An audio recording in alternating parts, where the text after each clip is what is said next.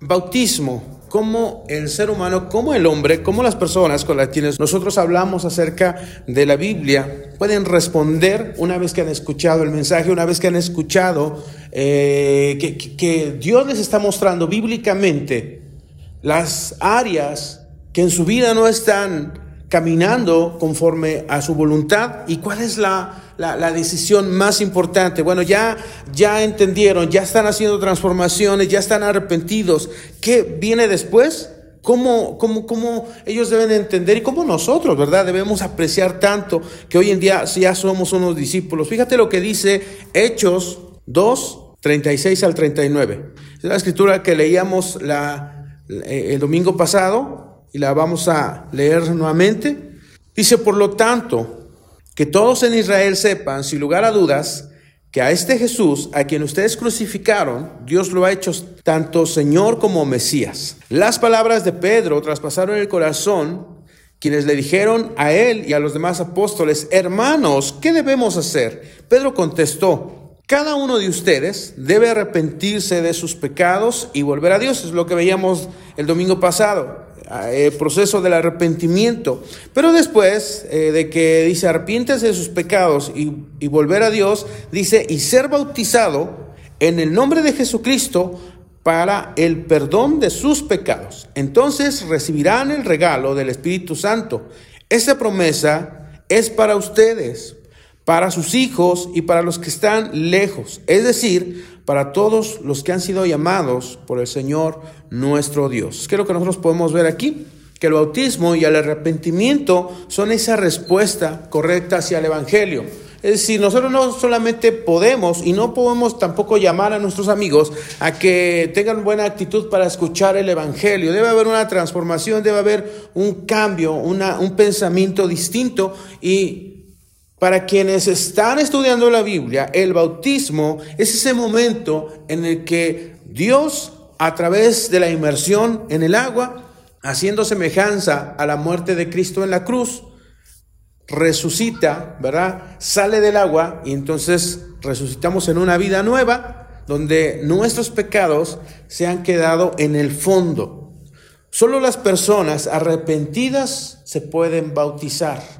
Solo las personas que no solamente han entendido lo que ya hemos venido viendo en cada uno de los estudios y que llegan a un momento en el que abren su vida, reconocen todo lo que está mal delante de ellos, lo han puesto delante de Dios, lo han puesto delante de otros hermanos quienes eh, eh, también están ahí para servirlos, para apoyarlos. Y, y, hay un arrepentimiento, hay una transformación. ¿Cómo se nota que hay un arrepentimiento? Veíamos el domingo pasado por las acciones. Por eso es que cuando estudiamos la Biblia con los amigos, hay una serie de retos, no retos que son puestos por nosotros, a que vienen de, a mí, yo quiero que hagas esto. No. Si, si ese fuera el caso, pues podríamos poner retos como échate un balde de agua fría, ¿verdad? Y, y, todo el mundo lo haría.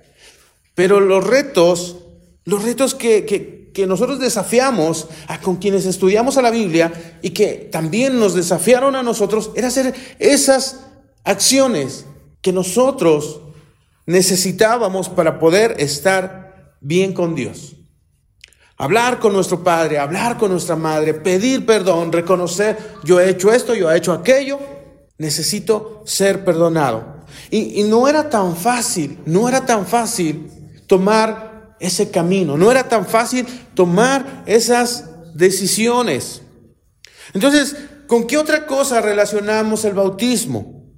Normalmente nosotros en la cultura en la que venimos nos bautizaron siendo pequeñitos, la mayoría de nosotros. Contados son los que no fueron bautizados, ¿verdad? Los que estamos aquí, siendo pequeñitos, pero todos, o quizá tú si eres padre, también bautizaste a, tu hijo, ¿verdad? A tu hija, no sabemos.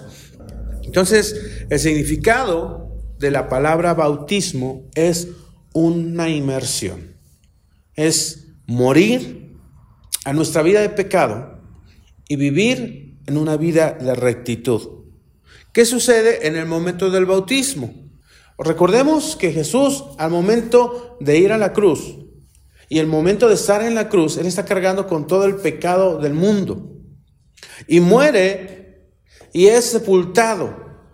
Y al ser sepultado, Él, en el tercer día, Él resucita. Y resucita con toda la gloria que Dios le había prometido y que Él mismo había predicado a sus discípulos. ¿Recuerdan? Cuando Jesús resucita, hay algo grandioso, hay algo increíble. Dios, a través del sacrificio de Jesús, venció a la muerte. Y entonces la muerte deja de tener un poder sobre aquellos por quienes Jesús murió en la cruz. Por eso es que ese llamado que siempre hemos hecho, si no entendemos la cruz, si no entendemos el sacrificio de Jesús, no entendemos nada y no entendemos nuestro cristianismo. Si no entendemos qué sucede en el bautismo, entonces no, el bautismo no va a ser algo poderoso en nuestra vida de discípulos. Y, tampoco va a ser algo poderoso en la vida de quienes vienen a la iglesia, estudian la Biblia y se hacen discípulos, porque entonces se convertiría en un mero procedimiento. Ah, ok, para ser parte de la congregación necesito meterme en el agua, salir y ya, sin sentir nada, sin que haya una transformación. Ese no es el propósito. Por eso es que un niño y un muerto no pueden ser bautizados, porque como decía mi esposa, no entiende, el muerto ni siquiera siente, ya ni siquiera tiene pecado, porque ya no está viviendo, ya no tiene conciencia.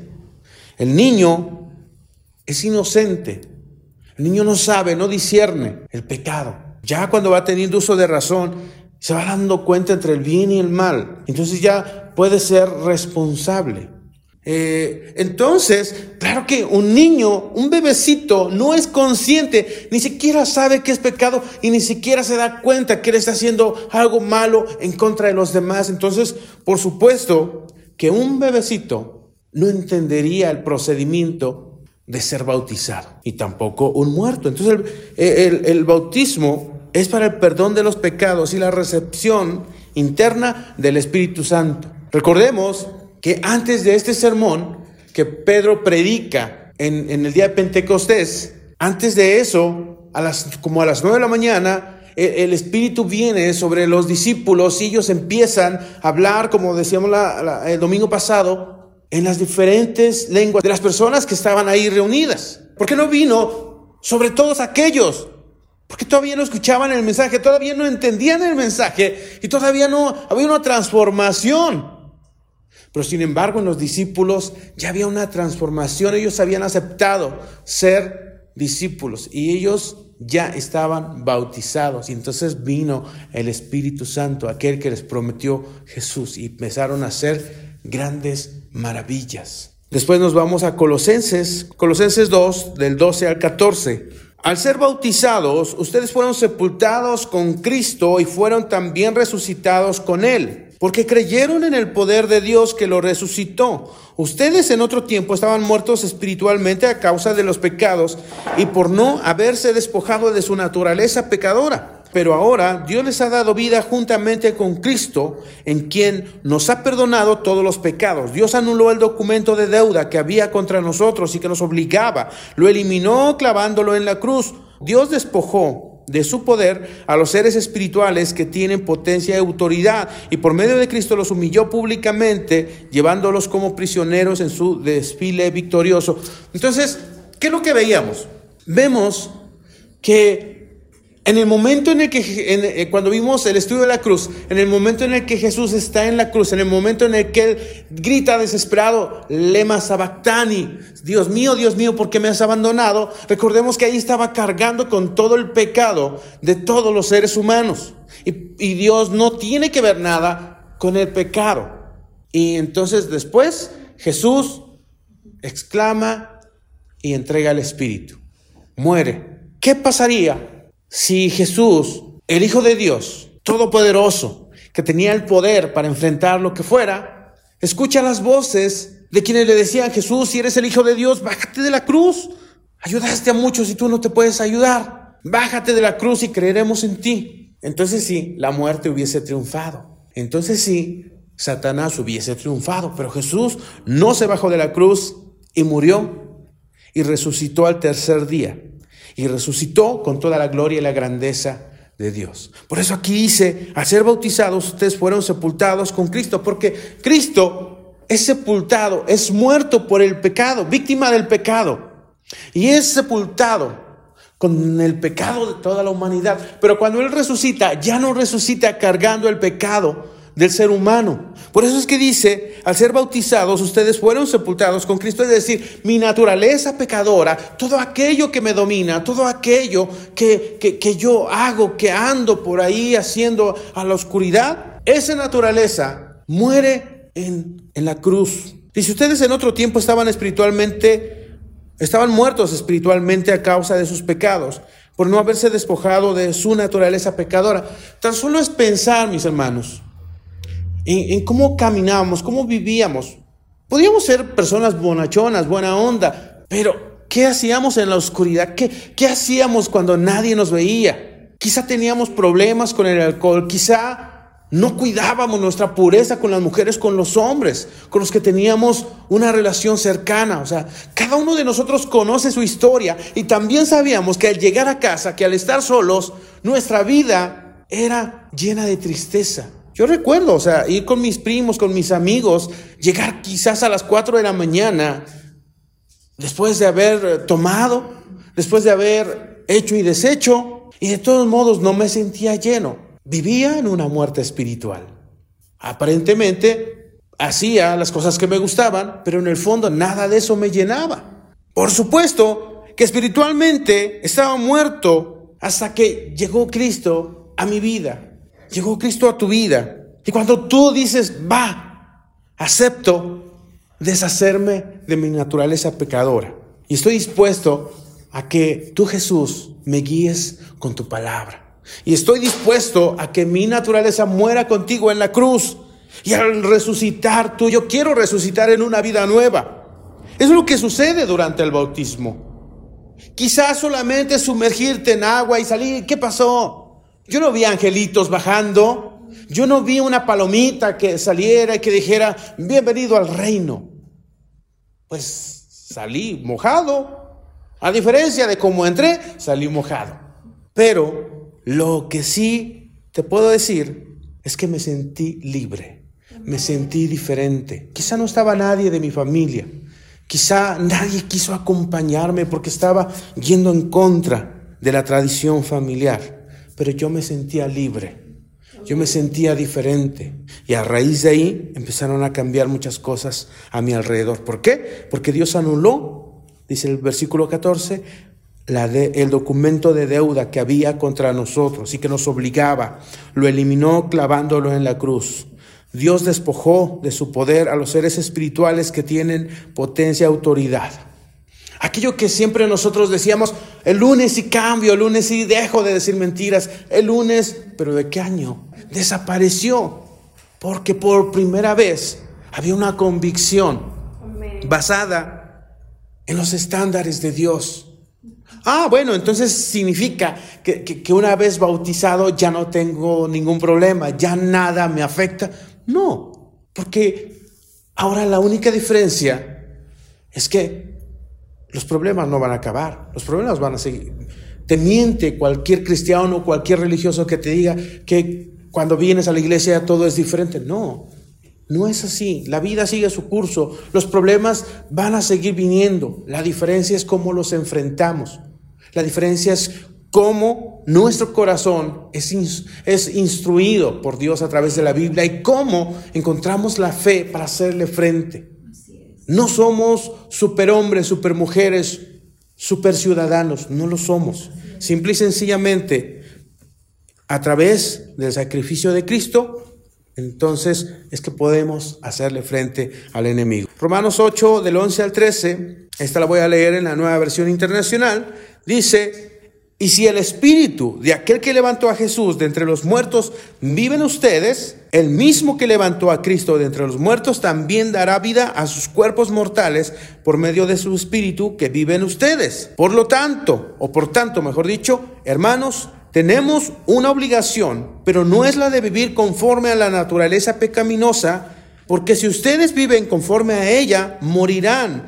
Pero si por medio del Espíritu dan muerte a los malos hábitos del cuerpo, vivirán. Wow. por medio del Espíritu Santo. ¿Qué, decía la primera escritura? ¿Qué, ¿Qué, decía Pedro cuando predica a todos estos amigos que le escucharon? Y que les dice, arrepiéntete, vuélvete a Dios y bautízate para que tus pecados sean perdonados. Veamos en la siguiente escritura, ¿verdad? Después, en Colosenses, que antes caminábamos muertos porque estábamos dominados por nuestra naturaleza pecadora. Y en esta escritura vemos que cuando recibimos el bautismo, también recibimos el Espíritu Santo.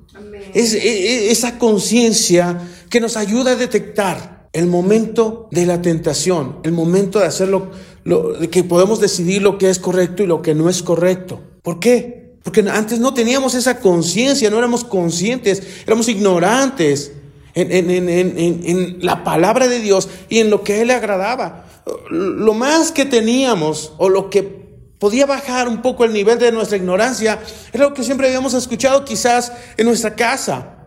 Yo con lo que crecí es con lo que decía mi abuela, Dios te va a castigar. Y entonces eso era lo que yo, lo, lo más cercano que yo tenía de Dios. Y entonces lo más cercano que yo tenía de Dios es que Dios era un Dios castigador, pero no un Dios que hiciera todo este proceso conmigo como ser humano.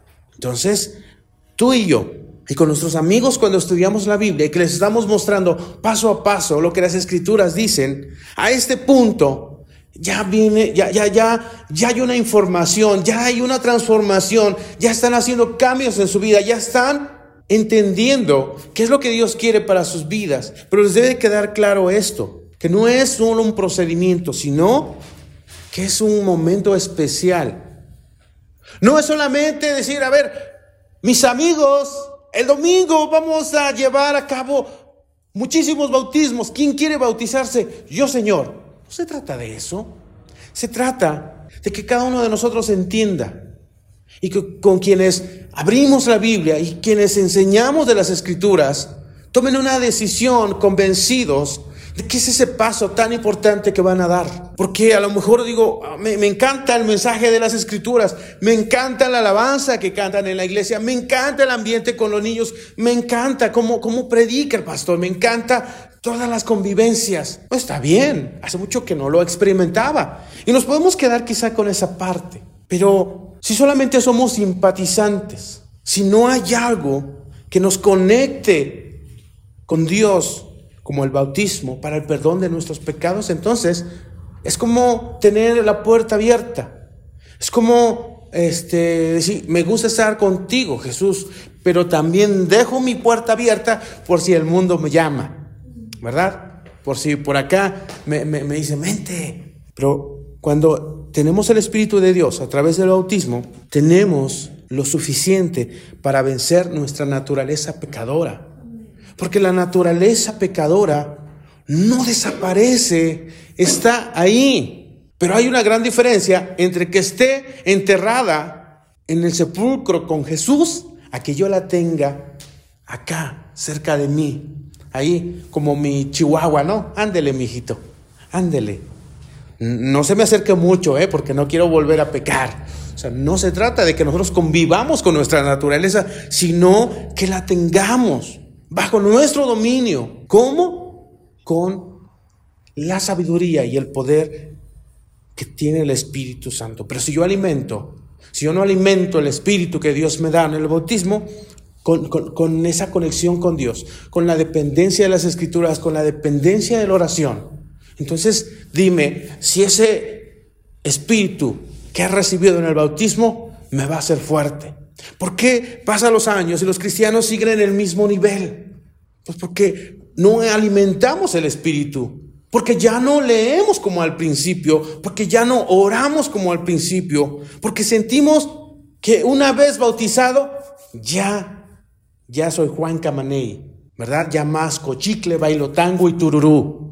E, esa puede ser nuestra idea. Entonces viene el enemigo y dice, presta, y nos jala y sin darnos cuenta, poco a poco, estamos regresando a nuestra naturaleza, porque en realidad nunca la enterramos, porque en realidad el espíritu no es alimentado por las herramientas que Dios, y dice la Biblia, que Dios nos da todo para la vida y la devoción. Y a veces eh, podemos tener, ah, pues voy a leer solo por leer. Para que si alguien me pregunta, sepa yo qué contestar. No se trata de eso. Se trata de que aprendamos a vivir en la rectitud como una, de, una decisión propia. Porque estamos entendiendo que es mejor vivir con la naturaleza de Dios, con la naturaleza de Cristo, que siendo dominados nuevamente por nuestra naturaleza pecadora. Entonces, aquí lo increíble es que nosotros tomamos conscientes esa decisión de ser bautizados. Y que no fue mamá que me llevó y me zambutió ahí y por eso soy bautizado y ni siquiera sé por qué estoy bautizado.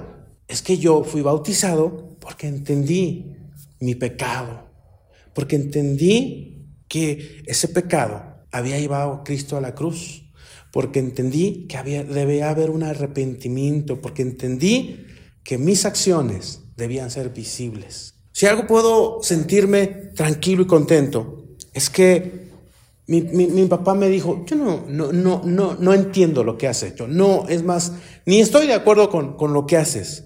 Lo único que sí te puedo decir es que eres diferente. Con eso, con eso, con eso significaba que había una visibilidad de que Dios estaba trabajando en mí.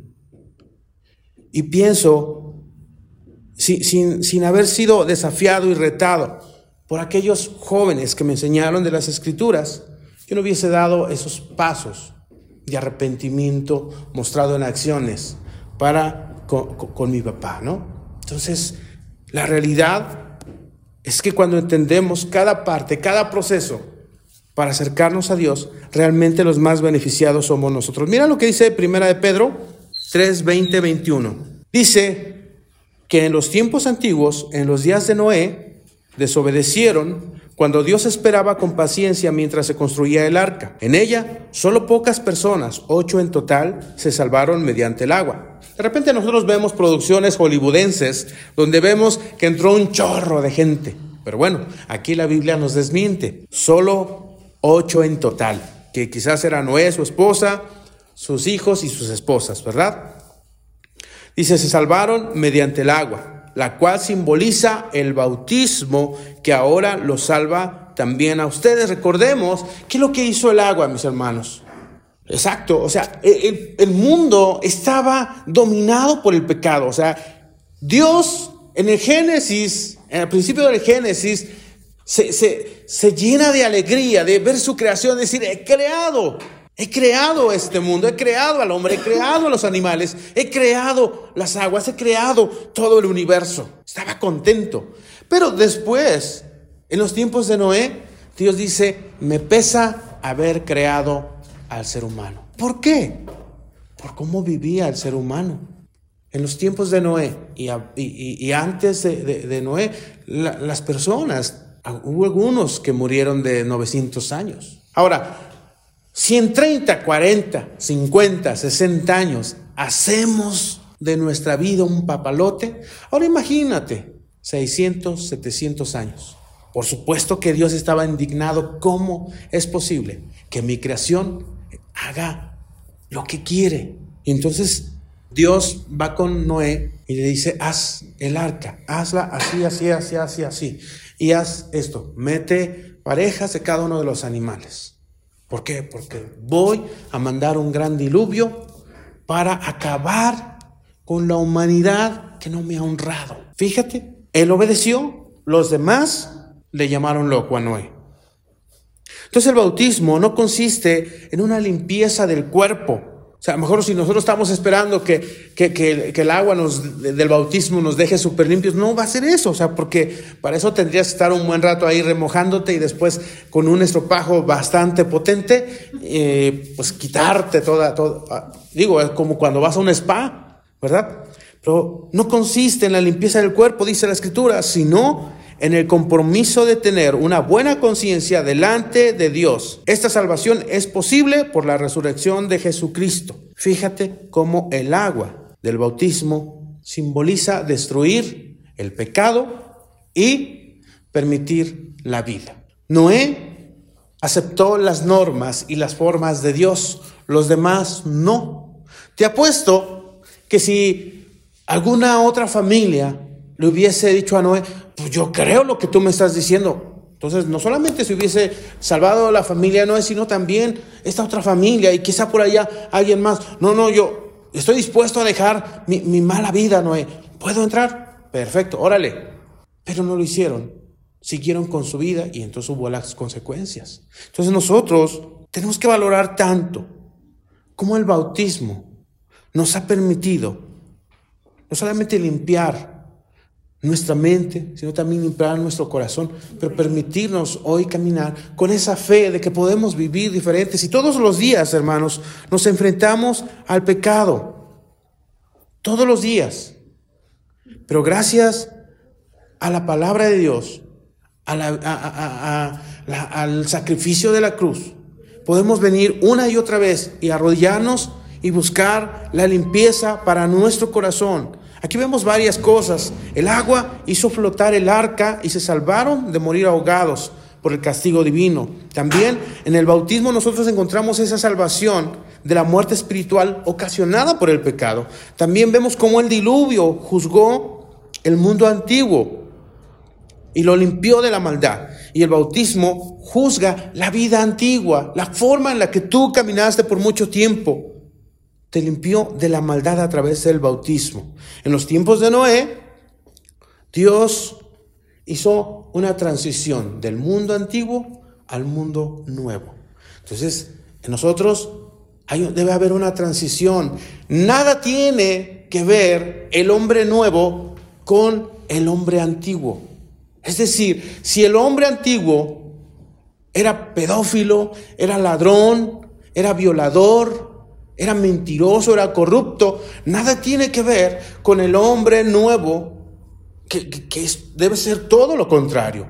Porque esa es la transformación total que Dios hace con el ser humano. Entonces, si yo era odioso, yo no puedo permitirme el día de hoy seguir siendo el mismo odioso. Y eso debe quedar muy claro cuando nosotros estudiamos las escrituras con las personas. No solamente debe motivarnos, eh, sí, necesitamos crecer como iglesia, necesitamos bautizar a muchas personas, es que debe guiarnos que nuestros amigos, que nuestra familia pase por un proceso de transformación y que haya una diferencia entre el hombre antiguo y el hombre nuevo. El bautismo no solo, te decía, es un baño físico, sino una petición a Dios para recibir limpieza en la conciencia. No pensar como piensa el mundo que nos rodea, como dice Romanos, sino que cambie nuestra manera de pensar para que cambie nuestra manera de vivir, ¿no? Vamos a otra escritura.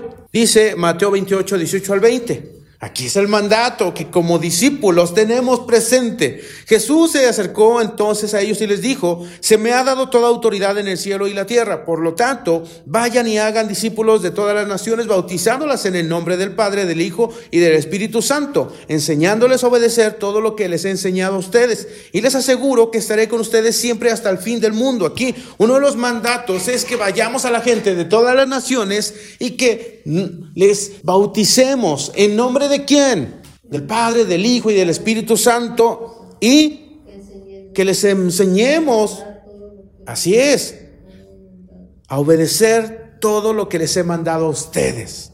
Entonces, como iglesia, como movimiento, como cristianos, estamos soñando por ser una iglesia misionera, por ser una iglesia que enseñe de las escrituras a los demás, entonces, ¿quiénes son los primeros que deben de entender el bautismo? ¿Quiénes deben ser los primeros que tengan un arrepentimiento? ¿Quiénes deben ser los primeros que tengan un buen dominio de las escrituras? Nosotros. O sea, sería una vergüenza que yo esté estudiando la Biblia con un amigo mío, con un familiar mío y que ni siquiera yo entienda lo que dice la escritura.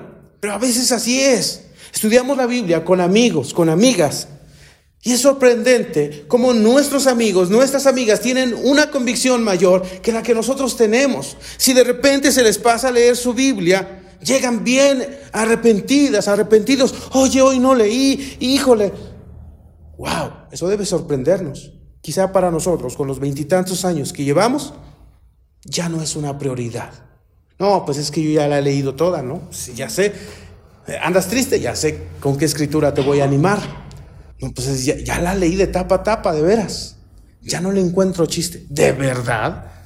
Debemos tener esas ganas de profundizar en las escrituras de una y otra vez. Por eso, qué increíble. Yo no sé cómo tú te has sentido en todo este tiempo que hemos estado eh, eh, compartiendo los principios básicos. Yo me, me he sentido renovado, refrescado. Wow, es como si estuviera yo tomando mis estudios de hace 25 años, cuando no entendía ni papa de todo esto. Pero es importante que nos quede claro el mandato de Cristo, el mandato de Dios. El bautismo es una parte importante para la gran comisión. ¿Por qué? Porque Jesús lo ordenó. O sea, no es una invitación, no es, si puedes y tienes chance, invita a alguien a la iglesia, háblale del Evangelio, bautízalo. No, no es una invitación. Las invitaciones son opcionales. Los mandatos son, lo haces porque lo haces. Entonces, los cristianos debemos cumplir ese mandato, debemos salir a las calles, predicar la palabra, enseñar el Evangelio, llevar a nuestros amigos, nuestros familiares al agua, que haya una transformación, un arrepentimiento. Necesitamos apasionarnos por ver familias diferentes, necesitamos apasionarnos por personas que están haciendo una transformación en sus vidas y que podamos reflejarnos ahí y decir, ah, me acuerdo claritamente lo que tú estás haciendo yo lo viví, me anima. ¿Sabes qué? ¿Te, siente, te, te, está costando? Vamos a sentarnos, te quiero compartir cómo yo le hice frente. Y entonces hay una retroalimentación y entonces nos inspiramos y no solamente estamos bautizando, sino que hacemos lo que dice al final de la escritura en el versículo 20, enseñándoles a obedecer todo lo que les he mandado a ustedes. ¿Por qué? Porque aun cuando algo se nos trabara, en el último versículo dice Jesús, yo estaré con ustedes hasta el fin del mundo. ¿Cómo? A través de su espíritu. Entonces tenemos el espíritu de Dios, tenemos el espíritu de Cristo. Permitamos que el espíritu trabaje en nosotros. Y así rápidamente te voy a decir algunos casos. Solamente anota las escrituras, seguramente las tienes en tus estudios, pero algunos ejemplos de conversiones, de transformación de personas, lo podemos ver en la escritura que veíamos al principio, como aquellos hombres que escucharon a Pedro en Hechos 2, 36 en adelante, hay una transformación en su corazón y dicen, ¿qué debemos hacer? Después vemos, ahí más adelante en Hechos 8, del 26 al 38 dice, un ángel del Señor le dijo a Felipe, ponte en marcha hacia el sur por el camino del desierto que baja a Jerusalén de, Jerusalén a Gaza. Felipe emprendió el viaje. Fíjate cómo aquí dice, ponte en marcha hacia el sur. Felipe pudo haber dicho, ¿y, qué voy a hacer allá, Señor? Eh, eh, el Señor no le dijo a qué iba. Solamente le dijo, marcha, eh, ponte en marcha hacia el sur por el camino al desierto que baja Jerusalén. ¿Qué pasó en ese camino? El Espíritu le dijo a Felipe, acércate y júntate a ese carro. Felipe se acercó deprisa al carro y al oír al hombre, al oír que el hombre leía al profeta Isaías, le preguntó, ¿acaso usted entiende lo que está leyendo? Y él contestó, ¿y cómo voy a entenderlo si nadie me lo explica? Así que invitó a Felipe a subir y a sentarse con él. El pasaje de la escritura que estaba leyendo era el siguiente, como oveja fue llevado al matadero y como cordero que enmudece ante su trasquilador, ni siquiera abrió su boca. Lo humillaron y no le hicieron justicia. ¿Quién describiría su descendencia? Porque su vida fue arrancada de la tierra. Dígame usted, por favor, de quién habla aquí el profeta, de sí mismo o de algún otro, le preguntó el eunuco a Felipe. Y podemos seguir leyendo todo, pero ¿qué es lo que vemos ahí? ¿Cómo Dios le dice a Felipe, vete hacia allá? No le dio más explicaciones y en el camino se encuentra a este hombre muy importante, político, diplomático. Y, ahí agarra la oportunidad. Felipe le dice, oye mi amigo, ¿tú entiendes lo que estás leyendo? Y dice, pues si alguien me lo explicara lo entendería mejor. Y entonces ahí Felipe utiliza esa gran oportunidad para hablarle y explicarle acerca de quién se trataba. Porque ahí claritamente, claritamente lo, lo, que estaba leyendo el, el funcionario es lo que había sucedido con Jesús. Es la profecía de Isaías que hablaba cómo iba a ser maltratado nuestro Señor. Y Felipe se la explica. Y hay una transformación en este hombre. Y más adelante, si tú sigues leyendo, dice que, que, vieron agua. Y él dice, ¿podría yo ser bautizado? Y fue bautizado en ese momento. cada persona es diferente y con cada persona nos vamos a tardar demasiado o nos vamos a tardar un poquito. Yo, en, eh, yo estudié la Biblia, un domingo empecé a estudiar y al siguiente domingo me hice un discípulo. Algunos otros han tardado meses, años. ¿Por qué? Porque muchas veces no, nos va a ser difícil entender una cosa, pero lo más importante es que no dejemos de trabajar y de acompañarnos de las escrituras. Nosotros mismos llevamos tantos años bautizados como discípulos y, aún nos cuesta entender muchísimas cosas, pero es ahí donde nosotros debemos ser humildes e ir a las escrituras y decir, Señor, ¿por qué me cuesta entender esta parte? ¿Por qué no hay una transformación en mi vida? También hay otro ejemplo que puedes leerlo en Hechos 19, del 1 al 5, del 1 al 5 donde Pablo y Silas son llevados a la cárcel y ellos están en la noche cantando, alabando al Señor, y viene como un temblor, y las puertas de, la cárcel se abren, y el carcelero piensa que se han escapado los presos, y entonces intenta suicidarse. Y en ese momento, Pablo y Silas dicen, oh, detente, estamos aquí todos. Y en ese momento él se arrodilla, y es cuando ellos ocupan ese momento para hablarle de Cristo. Y ese hombre, junto con su familia, aceptan el Evangelio. Fíjate cómo son momentos diferentes, momentos diferentes donde el poder de Dios actúa. Ahora vamos a otra escritura, Hechos 9, del 1 al 22. Dice, mientras tanto Saulo, respirando aún amenazas de muerte contra los discípulos del Señor, se presentó al sumo sacerdote y le pidió cartas de extradición para las sinagogas de Damasco. Tenía la intención de encontrar y llevarse presos a Jerusalén a todos los que pertenecían al camino, eh, fueran hombres o mujeres. El viaje sucedió, en el viaje sucedió que al acercarse a Damasco, una luz del cielo relampagueó de repente a su alrededor y él cayó al suelo y oyó una voz que decía, Saulo, Saulo, ¿por qué me persigues? ¿Quién eres, Señor? preguntó. Ahí me va a tener, tú la puedes seguir leyendo más adelante, pero nosotros lo que podemos ver ahí es cómo Pablo, cómo Pablo es, eh, eh, eh, primeramente era aquel que seguía, que perseguía a los cristianos y en su camino porque iba hacia Damasco, allá iba a encontrar muchísimos cristianos y llevaba órdenes, había sido respaldado por los maestros y sacerdotes. Y no solamente era ir y agarrar a los cristianos, sino llevarlos a la cárcel y que los ejecutaran. Pero en el camino el Señor viene y lo deja ciego y le habla, ¿por qué me persigues? Y en ese momento el Señor le da indicaciones, ve a la casa de Ananías.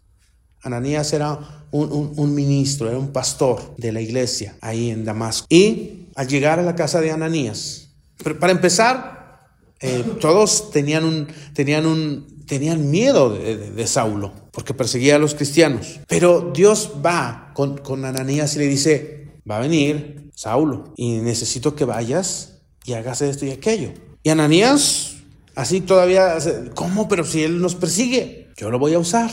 Y entonces va y hace lo que el ángel del Señor le, había dicho y hay una transformación en Saulo.